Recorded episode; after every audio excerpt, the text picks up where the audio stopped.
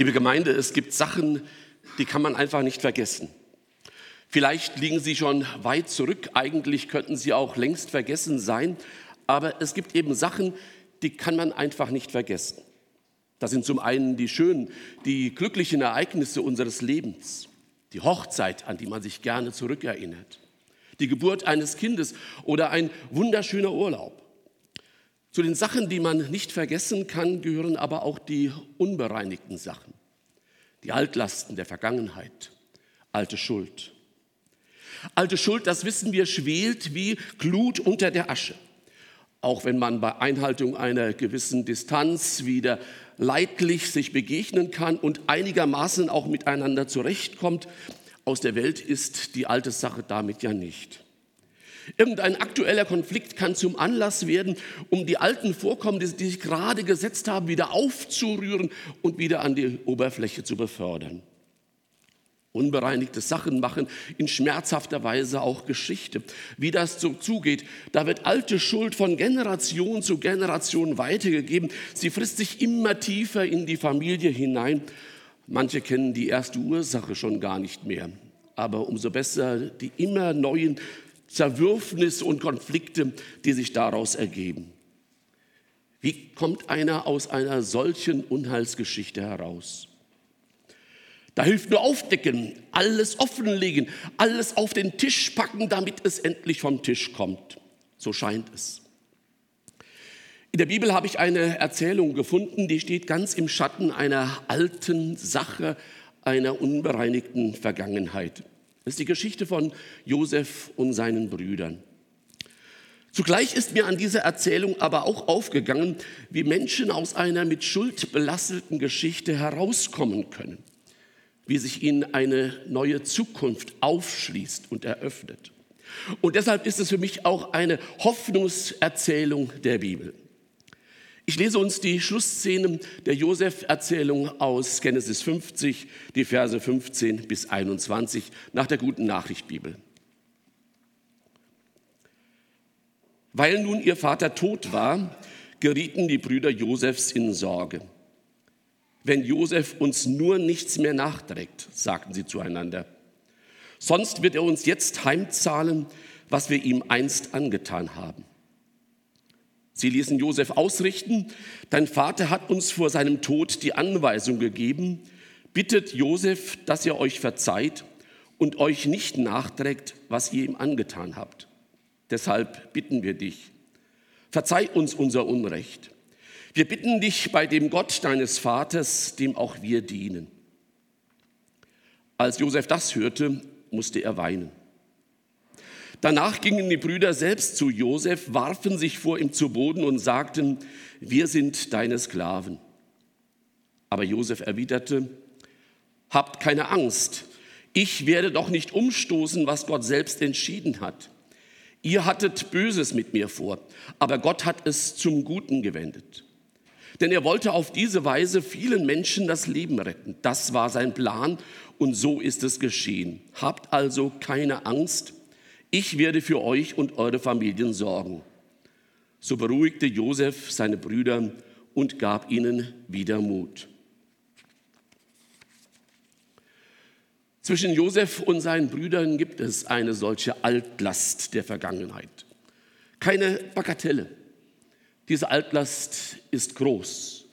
Josefs Brüder haben ihn, den Lieblingssohn des Vaters, ja nicht nur ein bisschen gepiesackt, gehänselt oder ein bisschen geärgert, wie das nun mal zwischen Geschwistern immer wieder vorkommt. Sie haben ihn verraten und verkauft. Ihn, den eigenen Bruder. Als er ihnen einmal schutzlos ausgeliefert war, haben sie ihn in die Sklaverei verkauft. Nur aus dem Sklaven ist ein Minister geworden. Eines Tages stehen die Brüder vor ihm. Sie kommen als Bittsteller. Ihnen fehlt das Nötigste, das Brot zum Leben. Sie ahnen nicht, vor wem sie stehen. Josef aber weiß es. Jetzt sind sie ihm völlig ausgeliefert. Was tut Josef? Er sagt nicht Bestrafung der Schuldigen. Er sagt auch nicht restlose Aufklärung der alten Sache und zwar hier und sofort auf der Stelle. Josef mutet seinen Brüdern nicht zu, nicht zu, sozusagen nackt mit ihrer Schuld in der Öffentlichkeit bloßgestellt zu werden. Denn er weiß, Gesichtsverlust, das hilft nicht. Gesichtsverlust, das heilt auch nicht. Das Gesicht zu verlieren macht eine alte Sache nur noch viel schlimmer. Josef gibt also der schlimmen Sache von damals keine Chance, nachträglich noch einmal Unheil anzurichten. In einer gewagten Aktion schickt Josef seine Brüder in die Bewährungsprobe hinein. Noch einmal stellt er sie vor die Entscheidung, ob sie einen Bruder aufgeben, nur um die eigene Haut zu retten. Diesmal merken es die Brüder von selbst. Wir dürfen keinen von uns aufgeben. Auch den Jüngsten, auch den Benjamin nicht. Ohne ihn können wir dem Vater nicht mehr unter die Augen treten. Wir müssen ihn gesund zum Vater zurückbringen, koste es, was es wolle, um jeden Preis. Und in dem Moment, als die Brüder bedingungslos sich einsetzen für ihren Jüngsten, gibt Josef sich ihnen zu erkennen. Ich bin Josef, euer Bruder, den ihr nach Ägypten verkauft habt. Aber habt keine Angst und denkt nicht, dass ich euch deswegen zornig bin, sondern Gott hat mich vor euch hierher geschickt nach Ägypten, um euer Leben zu retten keine Abrechnung mit den Brüdern. Alles ist nach vorne gerichtet. Holt euren Vater, lebt er noch? Sagt ihm, dass ich lebe. Ich will ihn und die ganze Familie versorgen. Und über die alte Sache von damals nur ein kurzer Satz. Ihr habt mich nicht hierher geschickt, sondern Gott. Offenbar können die Brüder so viel Güte einfach nicht glauben. Offenbar denken sie, er schont uns, um den Vater zu schonen. Der alte Mann hat in seinem Leben Kummer und Schlimmes genug erlebt. Und sie glauben nicht, dass eine so schlimme Sache so ohne weiteres auch bereinigt werden kann. Ich stelle mir vor, das muss für die Brüder eine schlimme Zeit gewesen sein, in der sie dachten, nur der Vater schützt uns vor der Rache des Bruders. Nur der Vater ist der Garant des Friedens. Und eines Tages stirbt der Vater. Jakob, der Garant des Familienfriedens, er ist tot. Und wie brüchig dieser Friede war, zeigt sich auch sofort. Der Tod des Vaters reißt die ganze Vergangenheit wieder auf. Gerade ist das Grab geschlossen, die alte Schuld, sie kommt wieder hoch. Die Brüder bekommen es mit der Angst zu tun, nun, da der Vater gestorben und begraben ist, nun, da er nicht mehr seine Hand über sie halten kann, jetzt könnte Josef sich an ihnen rächen. In Ägypten sind sie ihm ja erst recht völlig ausgeliefert. Die Brüder Josefs können nicht länger die Augen vor ihrer eigenen Schuld verschließen. Was sie noch tun können, es ist denkbar wenig, aber es wird ganz geschickt hier eingefädelt. Sie können den drohenden Unheil zuvorkommen, indem sie von sich aus auf Josef zugehen. Und die Brüder versuchen das Zunächst mit diplomatischer Taktik. Sie wagen nicht unmittelbar auf Josef zuzugehen, sondern ein Unterhändler wird geschickt. Er soll die Lage sondieren. Nun, das ist ja auch nicht leicht, zu einem Menschen hinzugehen, an dem man schuldig geworden ist, an dem man etwas schuldig geblieben ist. Wenn man im Recht ist, dann ist das vielleicht leicht zu sagen, okay, erledigt, schwamm drüber. Aber wenn man im Unrecht ist, wenn es andersherum ist und das einem auch sehr bewusst ist, da fällt einem ja jeder Schritt auf den anderen zu so unsagbar schwer. Da haben wir ja geradezu, geradezu Klebstoff an unseren Schuhen. Also die Brüder schicken einen Unterhändler zu Josef. Sie lassen ihm sagen, dein Vater hat uns vor seinem Tod die Anweisung gegeben, bittet Josef, dass ihr euch verzeiht und euch nicht nachträgt, was ihr ihm angetan habt. Ein geschickter Schachzug. Die Sache mit dem Vermächtnis, mit dem letzten Willen des Vaters. Der Vater will, dass die Brüder sich aussöhnen, dass die Familie zusammenfindet und zusammenkommt. Und der Lieblingssohn des Vaters, der wird sich doch nicht unterstehen und sich über das Vermächtnis des Vaters so einfach hinwegsetzen können. Und noch ein Schachzug. Die Brüder erinnern Josef daran, dass sie ja denselben Gott verehren. Also über der Blutsverwandtschaft wird hier auch die Glaubensgemeinschaft beschworen. Wir dienen doch ein und demselben Gott. Und dann kann doch der eine nicht gegen den anderen sein. Wir müssen doch zusammenhalten. Wir müssen uns doch zusammenraufen. Wir müssen uns doch vertragen. Wirklich ein durchschlagendes Argument, ganz dicht an der Wahrheit, aber taktisch gebraucht. Und wie lange wird es durchhalten und tragfähig sein? Wie fragwürdig dieser Appell ist zum Zusammenraufen und Zusammenhalten, das zeigt der dritte Schritt. Sollte der Hinweis auf das Vermächtnis des Vaters nicht greifen? Sollte die Beschwörung der Glaubensgemeinschaft nicht ziehen, um die Vergeltung abzuwenden? Sicherheitshalber gehen die Brüder noch einen Schritt weiter. Sie bieten sich Josef als Sklaven an. Nicht mehr als Brüder, sondern als Sklaven. Wir sind deine Sklaven. Das würde ihnen wenigstens den Lebensunterhalt sichern und damit auch das Leben retten. Mir fällt auf, wie zutreffend hier der Erzähler der Bibel uns Menschen in unserer Art zeichnet, ohne dass er darüber ein Urteil fällt. So sind wir doch. Das gehört doch zu uns Menschen, dass wir möglichst klimpflich, möglichst ungeschoren mit Altlasten der Vergangenheit fertig werden möchten. Dass wir irgendwie herauskommen wollen, ohne dass es zu viel Verlust bedeutet. Und deshalb wollen wir überhaupt nicht über die Brüder von Josef ins Gericht gehen und anmaßen, dass wir besser seien. Die Angst sitzt ihnen im Nacken und die Angst bestimmt ihr Verhalten. Was bleibt ihnen denn anderes übrig, als diese Flucht nach vorne anzutreten? Und wenn sie das auch mit List und Taktik und Diplomatie versuchen, eins ist ihnen aufgegangen.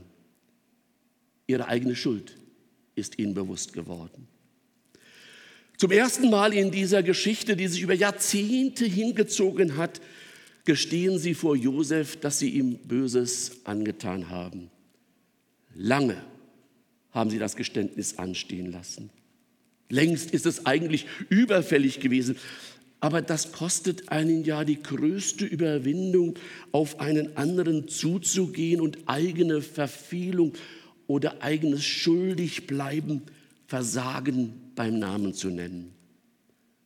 Häufig möchte man das gerne nur verschweigen und manchmal wird man vielleicht sogar krank darüber. Hier treibt also die Furcht vor der Vergeltung die Brüder zum Eingeständnis ihrer eigenen Schuld. Und damit schlagen sie den einzigen Weg ein, auf dem sie etwas dazu beitragen können, dass eine alte Sache ausgeräumt wird. Sie stehen zu ihrer Schuld und bekennen sie. Und Josef? Josef verachtet seine Brüder nicht. Hier wird schlicht erzählt, er weint. Was Josef zum Weinen veranlasst, wir können das nur vermuten.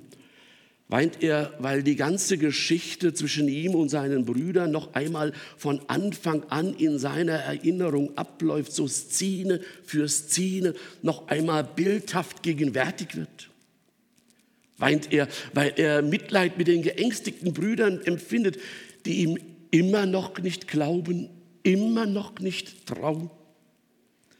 Oder weint er, weil ihm seine eigene Schuld einfällt?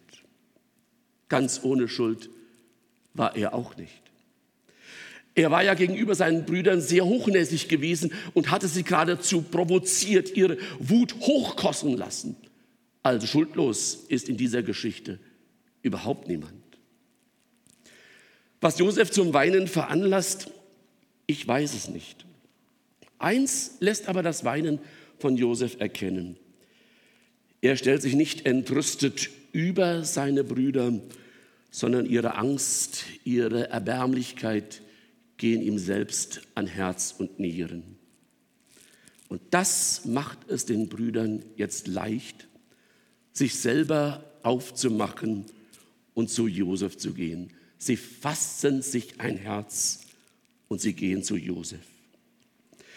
Und als sie mit ihrer großen Frage dann vor Josef stehen oder besser niedergefallen sind, löst Josef die Spannung und spricht die wichtigsten Worte, die diese Erzählung enthält. Habt keine Angst. Ich werde nicht umstoßen, was Gott selbst entschieden hat. Ihr hattet Böses mit mir vor, aber Gott hat es zum Guten gewendet. Denn er wollte auf diese Weise vielen Menschen das Leben retten. Diese Worte enthalten die Vergebung. Diese Worte nehmen den Brüdern die Angst. Die alte Sache wird bereinigt. Und wie wird sie bereinigt? Für einen, der um Vergebung gebeten wird, gibt es eine Versuchung, die ist in diesem Moment ganz besonders groß. Nämlich die Versuchung, sich an Gottes Stelle zu setzen und sich zum Richter über den anderen aufzuspielen. Denn jetzt liegt es ja in seiner Hand, ob er Vergebung zuspricht und gewährt und damit den Schuldigen freispricht oder ob er die Schuldigen weiter unter der Last ihrer Schuld gefangen hält.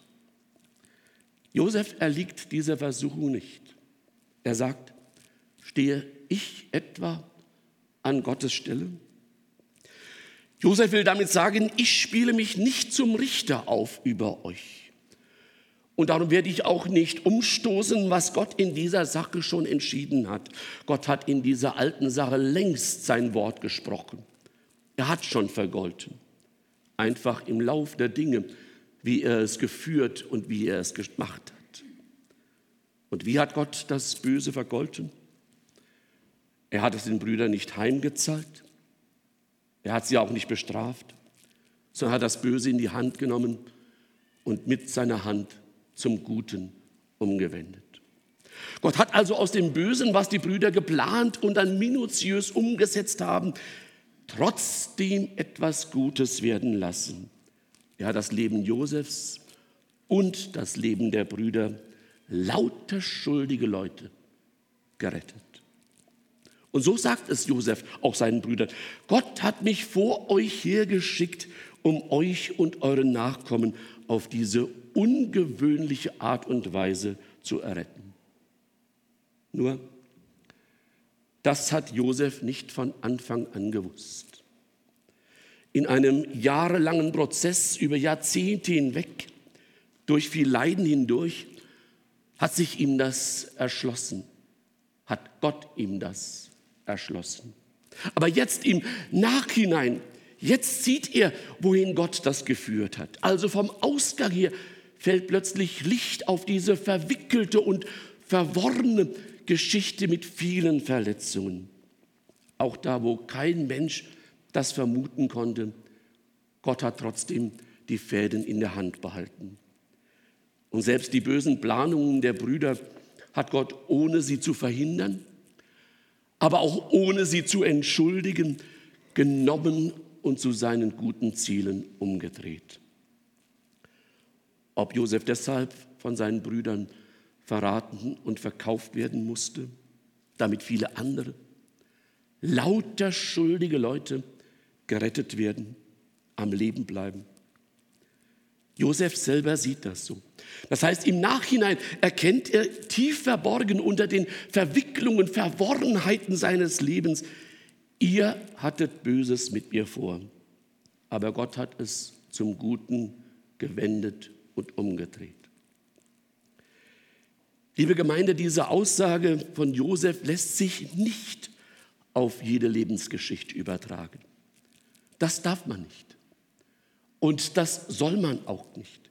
Das ist nämlich kein allgemeingültiger Satz, so eine Regel, die immer gilt, sondern das ist ein Erfahrungssatz.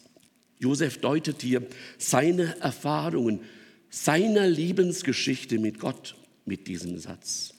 In seinem Leben ist das wahr geworden. Und es gibt noch eine Geschichte, in der sich diese Aussage auch bewahrheitet hat. Auch im Neuen Testament wird die Geschichte eines Menschen erzählt, der verraten und verkauft wurde. Auch da haben Menschen sich Gedanken gemacht, böse Pläne geschmiedet und sie haben diese Pläne dann minutiös auch umgesetzt. Sie haben ihn verhaftet, sie haben ihn verurteilt, schließlich haben sie ihn gekreuzigt. Für diesen einen im Neuen Testament gab es nicht den glücklichen Aufstieg zum Minister, sondern dieser eine im Neuen Testament, der musste wirklich ganz nach unten, in den Tod hinein, in die Trennung von Gott hinein womit aber niemand gerechnet hatte und worauf auch keiner zu hoffen wagte. Das tat ein. Der Tod dieses einen ist zur Rettung für die vielen geworden. Denn im Tod Jesu Christi hat Gott unser aller Schuld ein für allemal aus der Welt geschafft. Also all das, was wir einander nachtragen, was wir tatsächlich einander vorhalten können und manchmal auch vorhalten. All das ist weggeschafft, ausgeräumt, beseitigt. In Jesus sind uns unsere Sünden vergeben. Also in der Jesus-Geschichte hat sich das Deutewort der Josef-Geschichte in unüberbietbarer Weise bewahrheitet. Ihr Menschen hattet Böses mit mir im Sinn aber Gott hat es zum Guten umgedreht. Und jetzt beginnen wir vielleicht auch zu verstehen, was Josef meint, wenn er so seinen Brüdern sagt, habt keine Angst. Josef sagt das seinen Brüdern ganz persönlich. Und ich denke, das muss auch so persönlich ausgesprochen und auch zugesprochen werden. Denn nur eine Vergebung, die ausgesprochen und zugesprochen wird, die nimmt dem anderen auch die Angst. Eine Vergebung, die nur im Kopf passiert, erreicht den oder die andere nicht. Josef sagt es ungefähr so, ihr braucht euch vor mir nicht zu fürchten. Ich will und ich werde das Böse, das ihr mir angetan habt, euch nicht nachtragen. Denn damit würde ich ja Gottes Handeln durchkreuzen. Er hat ja all das, was ihr mir an Schlimmen angetan habt, genommen und zum Guten umgewendet. Für mich und auch für euch. Und darum kann ich mein negatives Urteil über euch nicht gegen Gottes Handeln setzen. Damit würde ich mich zum Richter aufspielen. Ich würde mich an Gottes Stelle setzen. Gott hat euch vergeben. Und deshalb vergebe ich euch auch. Weil Gott vergeben hat, kann Josef seinen Brüdern vergeben. Das ist es, was ihn befähigt, das Schlimme, was sie ihm angetan haben, nicht nachzutragen. Daher nimmt er also die Kraft, das nicht wieder aufzurühren, was da passiert ist, sondern es vergangen sein zu lassen, es wirklich in der Vergangenheit zu belassen. Dass Menschen einander vergeben können, es gründet letztlich darin, dass Gott uns längst vergeben hat. Liebe Gemeinde, vielleicht kennen Sie aus Ihrem Leben auch solche unbereinigten Altlasten. Alte Schuld in der Familie, vielleicht zwischen Kindern und Eltern oder unter Geschwistern Alte Schuld, die sich festgefressen hat über Jahre, vielleicht sogar auch über Jahrzehnte hindurch. Was tun? Die einen sagen, alles aufdecken. Die anderen, häufig die Mehrheit, sagen, alles zudecken. Nur ja nicht berühren. Nur auf keinen Fall davon anfangen zu sprechen. Mir fällt auf, Josef tut weder das eine noch das andere. Josef nagelt seine Brüder nicht fest auf das, was da vorgefallen ist, was sie ihm angetan haben. Dieses Festnageln würde den Brüdern das Gesicht nehmen. Und ohne Gesicht kann kein Mensch leben. Aber Josef tut auch nicht so, als sei da nie etwas Schlimmes zwischen ihnen vorgefallen. Denn das würde ihnen ja ihre Geschichte auch ein Stück ihrer gemeinsamen Geschichte nehmen. Und auch ohne Geschichte kann kein Mensch leben. Das wäre so, als wäre die Vergangenheit ein dunkles, schwarzes Loch, was es weder anzuschauen noch anzupacken geht.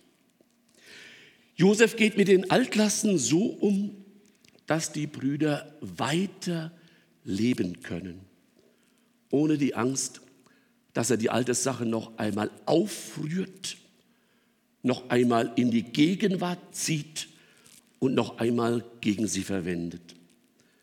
Er lässt also die alte Sache wirklich vergangen sein. Und weil er die alte Sache vergangen sein lässt, deshalb gibt es auch eine Öffnung in die Zukunft hinein. Und Josef tut sogar noch mehr.